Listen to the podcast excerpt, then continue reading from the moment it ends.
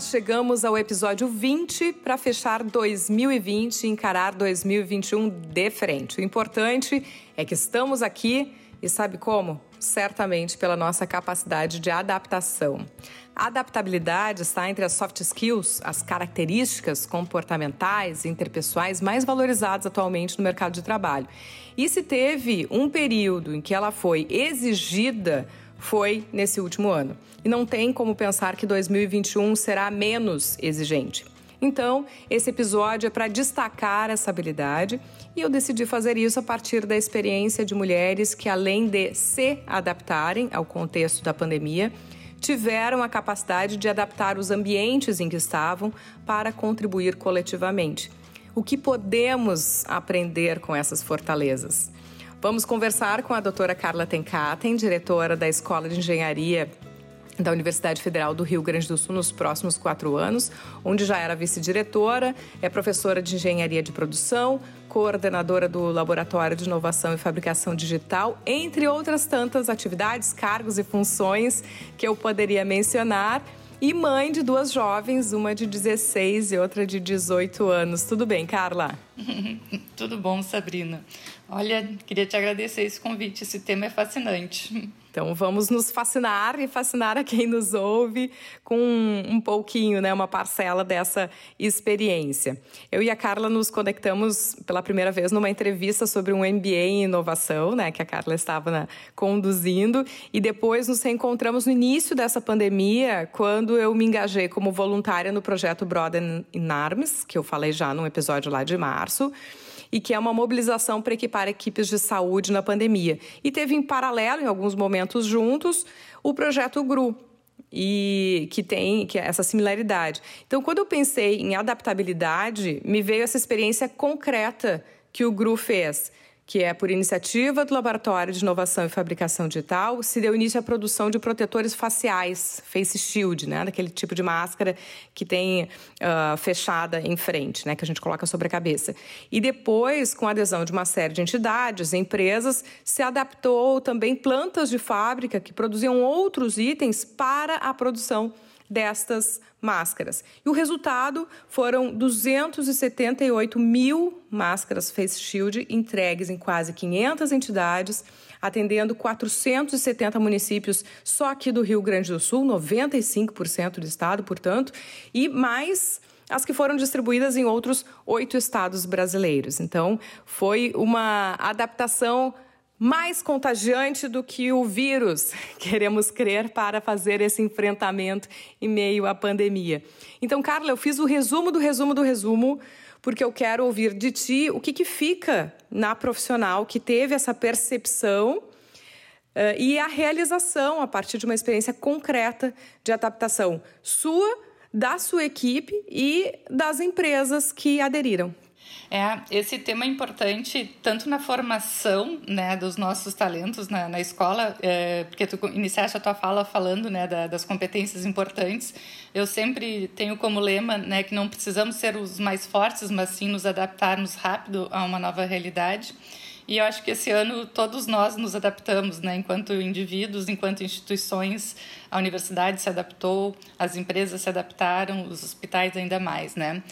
Então, acho que é um tema que a gente pode uh, falar bastante sobre várias facetas. Especificamente do projeto GRU, ele iniciou com até por uma iniciativa de uma professora nossa do design, a professora Cíntia, né, que me eh, passou um WhatsApp me pedindo se eu tinha folhas de acetato, né, dado que eu tenho duas filhas em idade escolar. E eu tava, eu tô aqui na praia, na época eu estava aqui na praia, eu disse, olha, não tenho, mas quando eu chegar em Porto Alegre, né, posso verificar. E perguntei para que que era. E daí começamos a conversar, né? Hoje em dia ela se tornou minha amiga. E a gente viu que ela, na verdade, mais junto ao professor Fábio do outro laboratório, LDSM, que a gente poderia fazer isso uh, uh, por fabricação digital, por impressão 3D.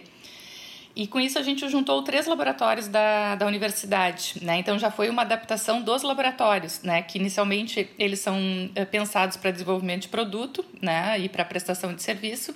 E nesse caso começou o desenvolvimento então desse face shield, que já existiam no mercado, mas que em três dias, né, com, com auxílio do professor Marcelo, do professor Fábio, da professora Cíntia, se fez o desenvolvimento em tempo recorde desse novo produto que até então não tinha no mercado em grande escala. Então começamos a adaptar nossos uh, laboratórios né, para esse fim, esse fim nobre. Uh, quando nós publicamos uh, essa iniciativa da, da Escola de Engenharia da URGS né, no Facebook, recebemos o contato de várias pessoas, de várias, em duas em especial, do Francisco e do Alexandre, que tinham contatos com empresas tradicionais. E com isso entrou na parceria uh, inicialmente a empresa Taurus, depois a empresa Steel e por fim a empresa Freios Controls porque eles também se adaptaram, né? Eles têm produtos regulares, cada um deles, e uh, resolveram então adaptar o seu maquinário existente, a matéria-prima que eles já tinham em estoque, para a fabricação desse novo produto, que não é um produto de linha deles. Com isso a gente ganhou uma escala imensa, né? Mesmo, na URGS a gente consegue produzir 2 mil face shields, com a parceria deles a gente foi a 280 mil, né? Então a parceria deles foi incrível. E Tivemos também a parceria das Forças Armadas, que também né, tem essa, essa missão né, de, uh, muito nobre né, de atender esses projetos. E um dos projetos, então, que eles aceitaram o desafio e em parceria conosco foi a montagem né, desses face shields.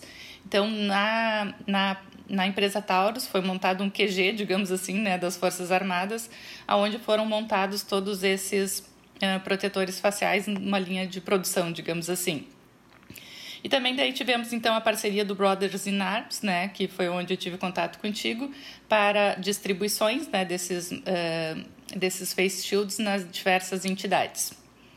Então foi realmente uma adaptação das pessoas, das, dos laboratórios e das empresas tradicionais. Né? Era isso que eu ia chamar a atenção nessa, nessa conversa, é, de que existem as pessoas que vão fazendo esses links, né?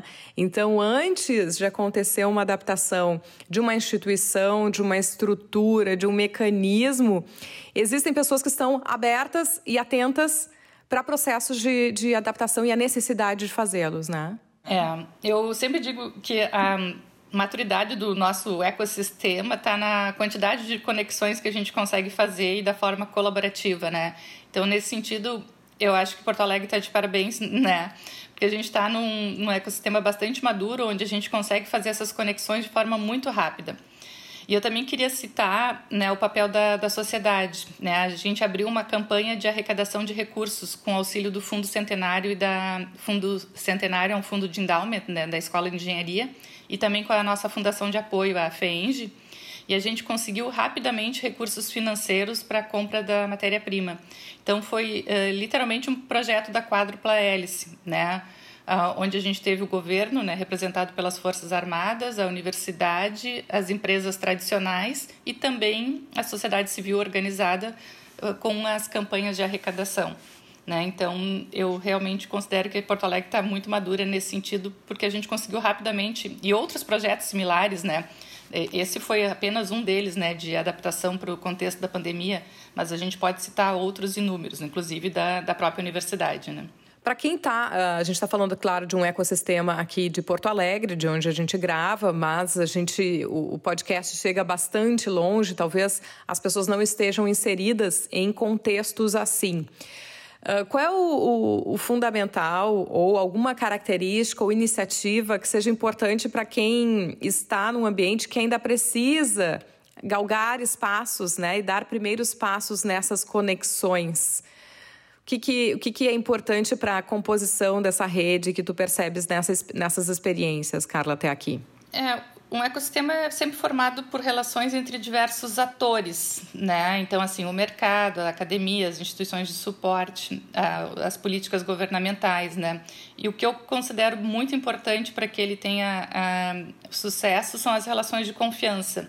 Eu acho que no momento que a gente tem uma relação de confiança e cases de sucesso, a gente vai retroalimentando isso de forma positiva. Então, é, voltando à tua fala, né, no fundo são as pessoas. Né? Então, assim, se cada uma dessas pessoas que representam essas instituições estão abertas para esse tipo de colaboração, o sucesso é garantido. Né? Então, sim, seria a gente conseguir melhorar as relações de confiança das pessoas e um propósito em comum, né? Uma missão, uma visão de mundo em comum, um propósito comum e nesse caso, em especial, né, no, no tempo da pandemia, esse, além do propósito comum, a gente tinha um senso de urgência que também facilita as ações, né? Então, esse alinhamento de propósito e esse senso de urgência premente, a, a capacidade de conexões que a gente foi capaz de fazer em, em uma semana foi algo inacreditável, né? Verdade. E eu vou trazer já a fala de uma outra mulher que me impacta nessa pandemia, sempre muito clara e objetiva, que é a diretora-presidente de um dos maiores hospitais públicos do Rio Grande do Sul, que é o Hospital de Clínicas de Porto Alegre. A doutora Nadine Klausel vem administrando abertura e fechamento de leitos para Covid, porque o Clínicas é referência aqui em Porto Alegre. Teve um prédio inteiro que estava pronto para ser inaugurado no complexo e foi adaptado para atender pacientes com coronavírus. Tem lidado com oscilações de equipe, pois foram e são muitos os casos de profissionais que precisam se afastar por contágio, e o Clínicas é uma instituição com 7 mil funcionários, e tem lidado com tudo isso. Então eu tive que perguntar a ela o que a doutora Nadine pensa sobre o tema desse nosso episódio e ouvi-la aqui é também a minha homenagem a todas as profissionais da saúde no contexto que vivemos. Um, conceito que eu acho que é importante e que eh, norteia boa parte da minha trajetória na vida é em relação a, a, a, perseguir objetivos na carreira e no trabalho é, é, a capacidade que eu acredito ser importante de nós nos adaptarmos a, a eventualmente situações não esperadas, inusitadas. Então, em paralelo a, a, buscar sempre o melhor treinamento, a melhor educação, a melhor eh, capacitação, é importante que se desenvolva uma, uma, uma, capacidade de enxergar o mundo de uma forma mais ampla, em que se possa estar preparado para mudança de rumos, adaptações frente a algo imprevisto e que se possa traçar um plano B para conseguir chegar àqueles objetivos traçados lá atrás. Se nós não desenvolvermos esse tipo de capacidade, eh, algumas dificuldades que vão se apresentando no caminho se tornam eh, frustrações eh, crescentes e, e frustrações levam a uma energia negativa que nós vamos precisar lidar de alguma forma, ao invés de tentar encontrar soluções. Então, me parece que isso é, é quase que uma necessidade de, de sobrevida né, para que se tenha sucesso na carreira, no trabalho, nos relacionamentos. E acho que esse ano uh, foi muito isso, né? Nós somos todos surpreendidos por algo absolutamente uh, não previsto mundialmente, globalmente.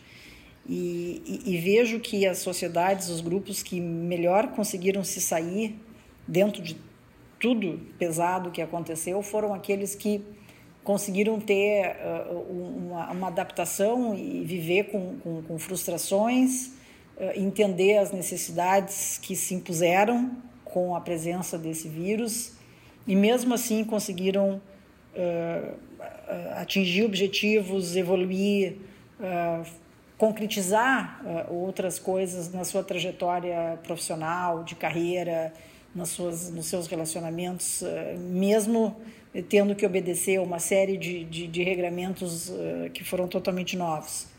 Então, me parece que isso é uma, uma ferramenta que todos precisamos ter, homens, mulheres, de qualquer faixa etária, de qualquer background, para que nós possamos uh, sobrepor as dificuldades e, mesmo assim, manter o rumo e conseguir ter algum grau de realização uh, pessoal e no campo profissional uh, hoje em dia tão importante. Acho que isso tem que ficar como legado de 2020, porque 2021 abre ainda com uma série de pontos de interrogação e que nós temos que aprender com o que vivemos em 2020 para que o ano de 2021 seja um pouco mais leve e que nós possamos chegar ao final dele numa situação melhor do que nós estamos agora.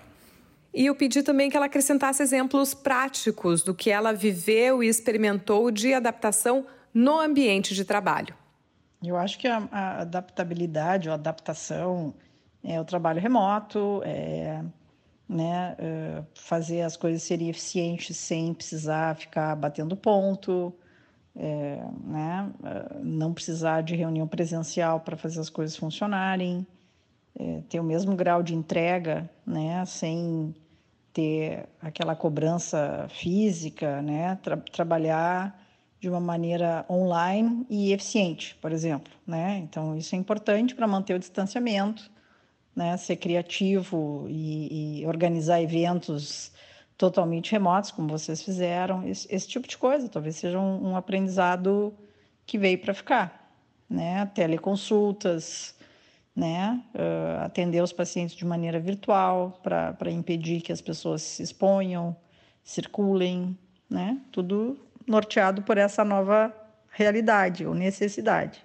Bom, essa foi a doutora Nadine e ela começa falando mais dessa questão de uma da adaptabilidade em si, né, do profissional e penso que quando ela fala de, de se preparar para situações inesperadas, tendo uma visão ampla de mundo, é uh, o princípio de uma capacidade de adaptação é saber que existem outros caminhos para além daquele que nós estamos, né, naquele momento. Então essa visão ampla de mundo não é do dia para a noite. A gente se abre e tem. Quanto mais experiências e contatos tivermos, mais a gente sabe que existem outras bolhas para além da nossa. Né? e depois ela fala de coisas bem concretas mesmo, de um, de um mundo em que se trabalha mais por entrega do que por verificação, né? Ponto, presença, estar presencialmente no local, mas a entrega de valor, a entrega de um resultado, né, Carla? Sim, bom, eu sou fã da Nadine, fã do trabalho dela, né? É fantástico o que eles estão fazendo lá no Hospital de Clínicas. E a gente concorda com a fala, né, no sentido de que a gente precisa se adaptar e o que, como tu mesmo comentaste, o que a gente precisa valorizar são as entregas. Para mim é onde está o valor. Nós, enquanto universidade, nos adaptamos uh, tanto no serviço de gestão para o teletrabalho, está sendo fantástica essa experiência, né? Foi uma aceleração uh, que a gente sofreu né? em, ferramentas de compartilhamento, né? Ferramentas de uh, Zoom, de aulas. Então, assim, tanto na área do ensino quanto na área de gestão, eu acho que essa pandemia nos vai deixar um legado de aprendizado muito grande, né? Nos adaptamos, adaptamos nossas formaturas para formaturas online, transmissão pelo YouTube. Então, a gente teve uma grande digitalização e aceleração do processo de ensino apoiado por tecnologia. Né? Toda a URGS e as demais universidades se adaptaram ao que a gente denominou de ensino remoto emergencial. E eu acredito que muitas eh, a gente vai ter um legado bastante positivo nesse sentido do teletrabalho e do ensino né, para 2021, mesmo depois com a volta, se Deus quiser, da volta presencial da, das salas de aula, né, do convívio em sala de aula. Bom, e aí existe uma necessidade de mudança de mentalidade, né? Tanto se fala de mindset hoje em dia, que é esse desapego à presença, né? Esse controle de ponto, de ah, é, o tempo, eu quero ver que essa pessoa está trabalhando oito horas. Uhum. Que ah, não precisaria ser assim, até com tantas mudanças tecnológicas que se tem, né? Então, como é que tu percebe diante dos alunos que passam por ti? Claro que quem vai para um MBA de inovação, eu imagino que já teve por si só uma mudança de mindset para buscar esse tipo de conteúdo. Mas dos alunos que estão na, pela graduação, que passam pelos meus mestrados, consegue perceber se isso de fato, na prática, está tocando a, as pessoas? É, é tudo. É, no início a gente teve bastante resistência enquanto é, universidade, URGS, né? Porque a gente tem é, muito aluno sem condição é, financeira, né? Então, assim, essa pandemia, a questão da tecnologia aumentou a, a assimetria nesse sentido, né? No sentido de quem tem condições e quem não tem condições de acesso à tecnologia. Então, esse é um, é um ponto. Mas para a grande maioria dos alunos que têm condições, é daí sim eu identifico que né, teve ganhos, né, no sentido de que eh, conseguiram perceber valor também no, no ensino uh, remoto e também na qualidade do ensino apoiado por tecnologia. Né? Então, assim, nesse sentido. Mas, claro, ainda tem aquela parcela de alunos que não tem acesso, que daí realmente foi prejudicada com a pandemia, né? Mas em relação à a, entrega de valor dos servidores na gestão, isso funcionou maravilhosamente bem, na minha opinião. Né? A gente teve muita uh, adaptação rápida nesse sentido, né? Da gente não nem, nem tem mesmo né, como fazer o controle de horas, mas todos se adaptaram e todos estão fazendo entregas ainda melhores do que na época presencial. Então, a, pelo menos a, nossa equipe ali da, da Escola de Engenharia está de parabéns nesse sentido. Bom, e eu queria te perguntar, a gente sempre traz aqui no Âncora de Carreira um tanto do, do bastidor das nossas carreiras, né? Então, tem, tem uma trajetória numa área que já não é uma área muito feminina, que ainda se, se, se busca, né? E se busca representatividade até de mulheres dentro das engenharias. E é dentro dessa escolha, dessa jornada, que é uma jornada de sucesso, eu tanto chegando à direção da, da Escola de Engenharia da URGS, é a segunda mulher a estar nesta posição.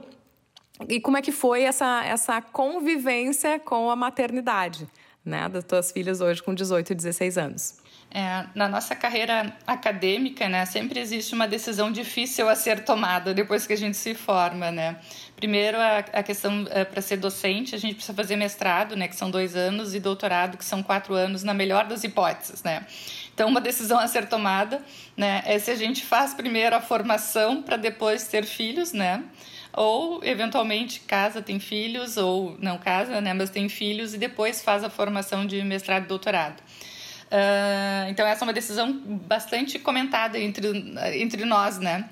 No meu caso, eu decidi primeiro fazer o mestrado e doutorado, então acabei tendo filhos com 34 anos. E eu tive um timing bastante bom, assim, eu passei no concurso na URGS, fiz o concurso grávida e assumi na URGS e 20 dias depois tive minha primeira filha, né? Então, assim, consegui fazer um timing bastante perfeito nesse sentido. Mas, assim, na época nós tínhamos três meses de licença maternidade e eu já assumia a Congrade, né, que seria a coordenação do curso, e a vice-chefia do departamento logo na sequência. Então, voltei já, né, depois dos três meses, com bastante responsabilidade, né.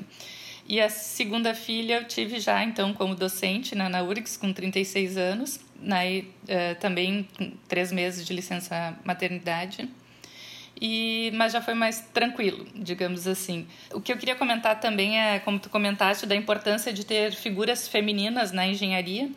Né? A escola de engenharia está fazendo 125 anos. Né? A gente já teve uma eh, diretora mulher, que foi a professora Denise Dalmolin.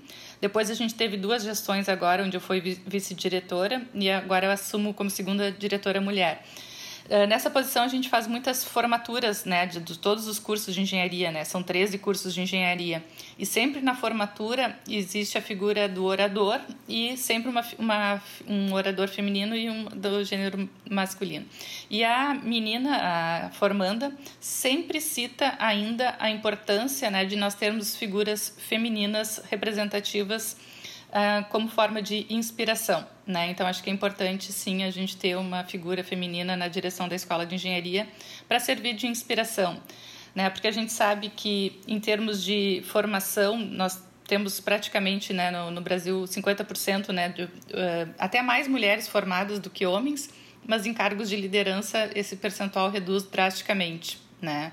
Assim como nas empresas, né, na questão do, do empreendedorismo. Né? A gente tem é, mais ou menos a mesma quantidade de mulheres empreendendo, mas o tipo de empreendimento é totalmente diferente. Né? As mulheres não estão empreendendo na área tecnológica.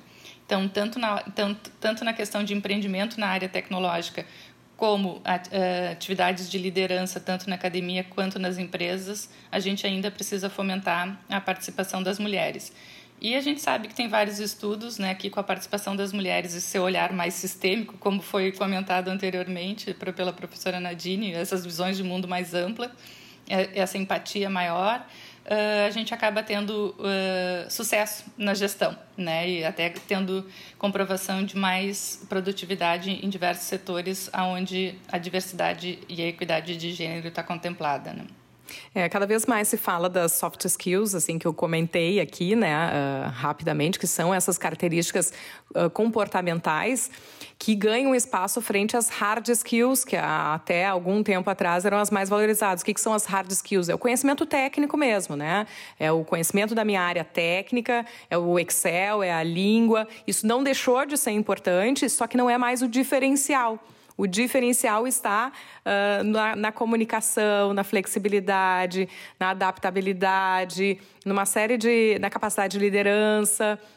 Então, algumas empresas, falando de empreendedorismo, não só como abertura de negócio, mas o intraempreendedorismo também, passaram a fazer primeiro uma seleção comportamental porque né, entenderam, acho que eu já falei aqui outras vezes, entenderam que é mais fácil agregar conhecimento técnico numa pessoa que tenha um comportamento alinhado com os valores da, da empresa, do que pegar uma pessoa excelente, de excelência na sua área técnica, mas que não consegue se adaptar depois ao ambiente daquela empresa, aos valores que ela tem. Então, isso, o que eu digo que muitas vezes as mulheres foram julgadas por certas características, né? Como ah, falam demais, bom, a comunicação, se adequada, né, e, e organizada para esse ambiente, ela é uh, uma característica muito valorizada, né? Então a gente precisa pegar certas características e, e desenvolvê-las para que a gente saia à frente nesse mercado que, que, que está aí aberto para novos, novos comportamentos e novos valores. E tem uma outra característica pessoal aqui que eu queria pegar, Carla, tua, antes da gente encerrar, que é também a gente saber o lugar que a gente tem que estar, o que a gente não tem que estar. Quando a Carla me passou assim muito rapidamente um pouco da carreira que eu sempre pergunto para as minhas convidadas, ela me falou que ela primeiro se formou em educação física. Então, assim, ela, ela é uma educadora física que já estava em paralelo a uma engenheira que né, começou a graduação em engenharia química, saiu, concluiu a graduação como educadora física e depois voltou para engenharia. Então, acho bacana também ter esse olhar de quem percebeu que não era ali que tinha que estar e onde é que deveria investir.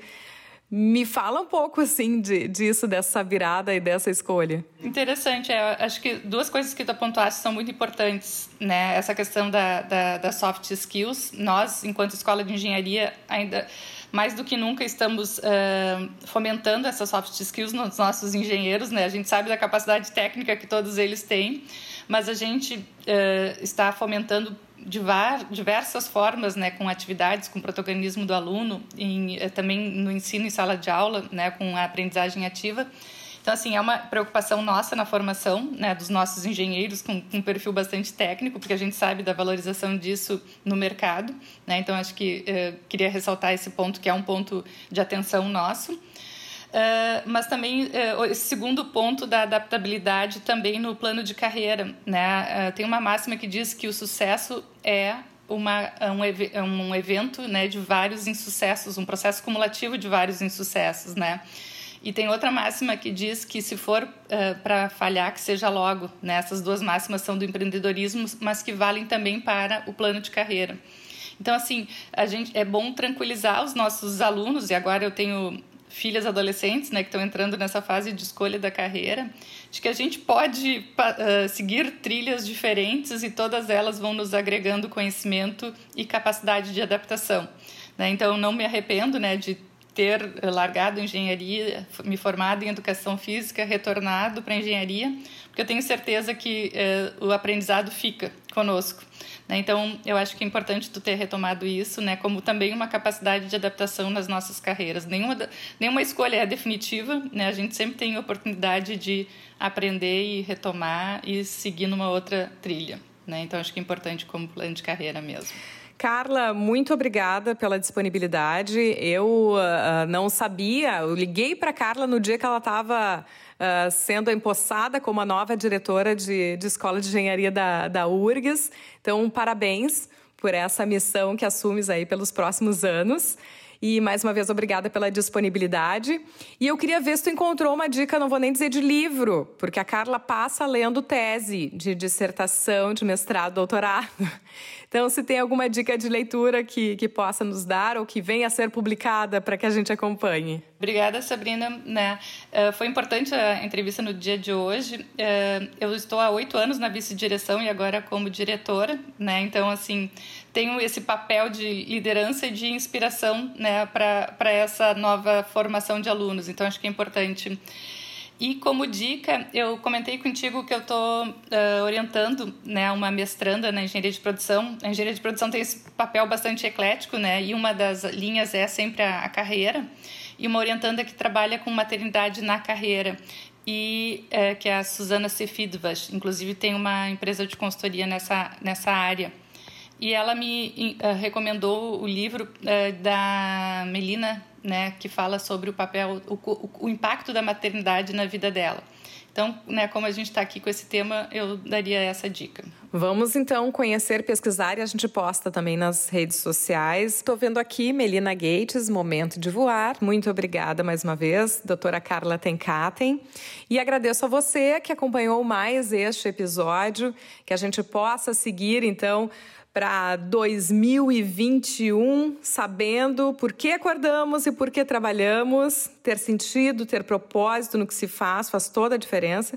E às vezes, nós precisamos talvez nem mudar de lugar, mas encontrar o propósito no que nós já fazemos e assim encaremos e, e tenhamos aí um 2021 feliz e com coragem.